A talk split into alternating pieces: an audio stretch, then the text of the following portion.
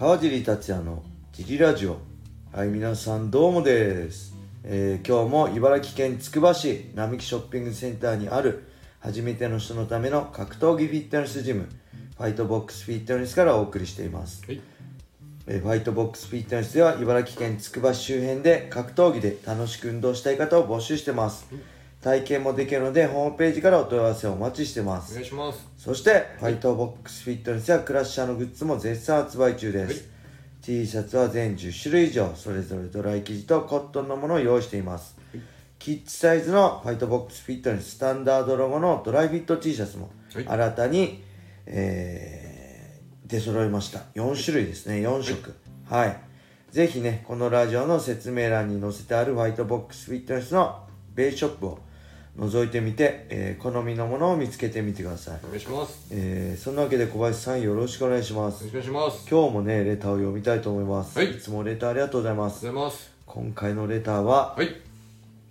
川尻様、えー小林様、はい。お疲れ様です、小山です。えーいつも楽しく拝聴しています、ありがとうございます。えー私は3年前から筋トレを趣味として毎日、毎日取り組んでいます。おおえー私は毎日のルーティーンとしてはい。仕事後にジムに通っていますが、はい。YouTube やネットで調べると、はい。毎日の筋トレは、えー効果が低くはい2日ぐらい空けての筋トレが効果的との意見が大半です、はい。えー私の考えでは、はい。筋肉を休ませることでの効果もわかりますが、はい。えー毎日コツコツやることの方が良いと思います。はい。えー筋肉バキバキのプロ格闘家の川尻さんのご意見をお聞きしたいです。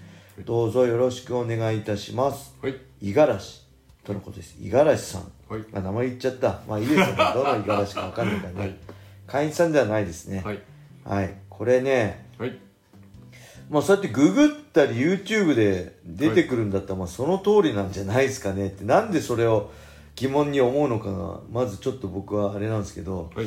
まあ普通に考えてはい。あのー休まないとダメですよね。休んでる時成長しないんで筋トレしながら成長してるわけじゃないんで筋トレして栄養をとって休んでる時に筋筋肉が成長するんで、はい。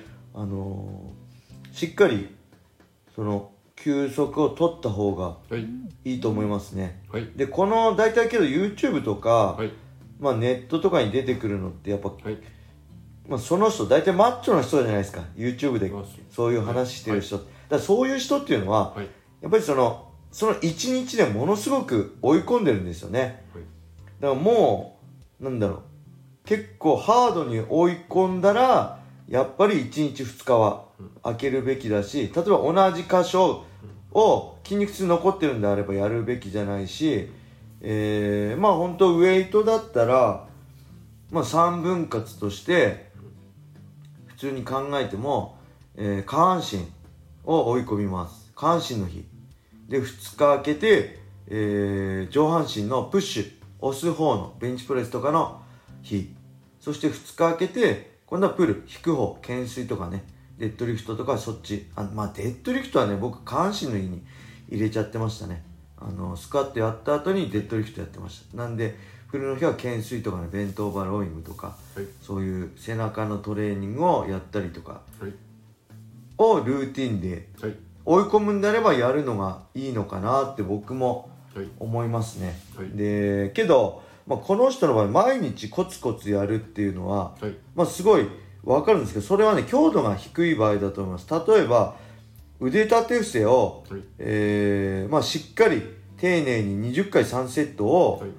えーやったからよし2日空けようって言ったら、い。それはねまあその人の筋肉のね状態にもよるけど普通の成人男性だって結構、まあ、慣れてくればできると思うんですよ、はい。20回3セットとかあったら。そしたら多分強度が足りないんでそういうのだったら、はい。まあ、毎日やってもいいのかな。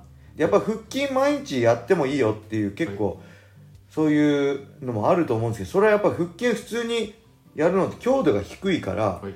やって腹筋もあのすごい重りを持って高強度で、はい。あの10回3セットでも立てなくなるぐらいの強度でやるんであればしっかり間隔を空けるべきだし、はい。けどもう自重ではい。100回はい。を5セットとか100回10セットとかはい。の低い強度で多くの回数やるんであれば、はい。まあ毎日でも、まあ、僕は毎日やってたりした時もあったけどあんまこれ意味ないなと思ってはい。僕はむしろ高強度で例えばあとローラー腹筋とかですね。腹筋で言えばローラー腹筋とか強度の高いもので、はい。えー低回数で、はいえー10回3セットとかではい。週1回とか2回とかはい。やるようにしてましたね。だからこれ強度にねはい。すごいよると思います。あのーうん。だから本当懸垂だけとか懸垂10回3セットとかだったら、はい。まあ毎日とか2日に1回とかやってもいいけど、まあ本当もうね懸垂もできなくなるぐらいの懸垂やったりベントオーバーローイングやったりとか胸だったらベンチプレス、はい。えーインクラインとか、まあ、ショルダープレスとか、まあ、2頭、あ3頭か。とか全その限界まで追い込むある程度まで、まあ、限界まで言わず限界とは言わずにある程度もしっかり追い込むんであれば、しっかり間隔空けるのがはい。おすすめだしそれがまあ普通だと思いますね、はい。じゃないとねはい。できないですよね。ベンチプレス限界まで、はい。例えば10回できる重さ10回3セットやってインクラインもやってこれもやったバリバリ筋肉痛になった次の日にもう一回同じのやれって言われても無理なんではい。まあ連続でやるんであれば違う箇所ですよね、はい。胸やったんであればやっぱり背中やっても同じ上半身なんで胸やったんであれば足やってで足やったんであれば背中やってとか毎日やるにしても同じ場所はやんない方がいいし絶対毎日はおすすめしませんね。あの、だからほんと疲労から怪我になりそう。あそうです。怪我もするしこのこれもね僕現役中本当に分かってても実践できなかったんですけどトレーニング栄養休息のバランスがめちゃくちゃ大事です。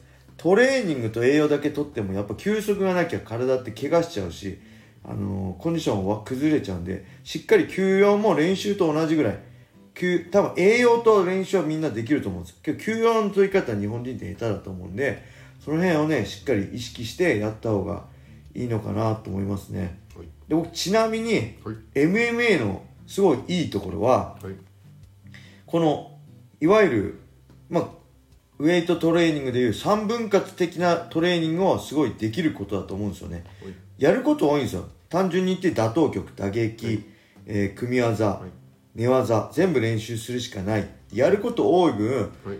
あのねクロストレーニングになってるんですよ例えばアメリカの学生とかが、はい。とかがメインの時は、はい。なんだろう。ええーフットボールやって、はい。冬は違う競技やってとかなんかアメリカってこうはい。部活でもクロストレーニングいろんなスポーツやるらしいんですけどはい。MMA ってそれだけでねクロストレーニングになっててはい。だからね僕は練習スケジュールの組み立てとして、はい。え2日連続で同じと練習をしないようにしてました。例えば月曜日打撃だったら、はい。えー火曜日はグラップリング。はい。でまた水曜日打撃やったら木曜日はグラップリング。はい。金曜日フィジカルやったら最後の締めとして土曜日に MMA スパーでしその月曜から金曜まで学んできたことの総集編みたいな答え出しみたいなはい。ことをやるって感じでね。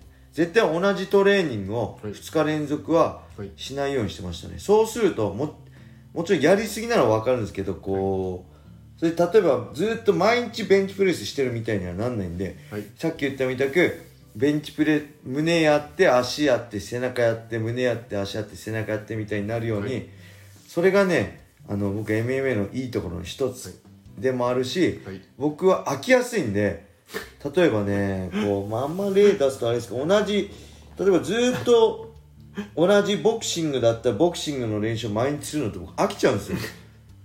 だけど、はい。毎日違う練習やる例えば打撃本当打撃に技打撃に技って交互でもいいし、日にこうよ同じ練習続けないんで飽きないんですよね、はい。で気持ちも新鮮にできるんではい。そういうのがね僕 MMA のいいとこだし好きなとこなんですけど、はい。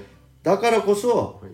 休むのは下手でしたね。やっぱ同じ練習してれば同じとこ筋肉疲労してはいこう結構あもう動けないってなるんですけど、い。打撃でめちゃくちゃ疲れてるんだけど意外と次の日グラップリング動けちゃうんですよ。はい。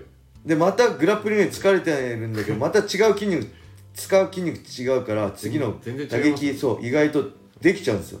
でそうやってポンポンポンって交互にやるから、はい。できちゃうんだけど、はい。けど全身とんでもない疲労に見舞われてある時全く体が動かなくなるっていう、はい。ドツボにはまるっていうのをね何回も経験してるんで、はい。まあその辺も含めて、はい。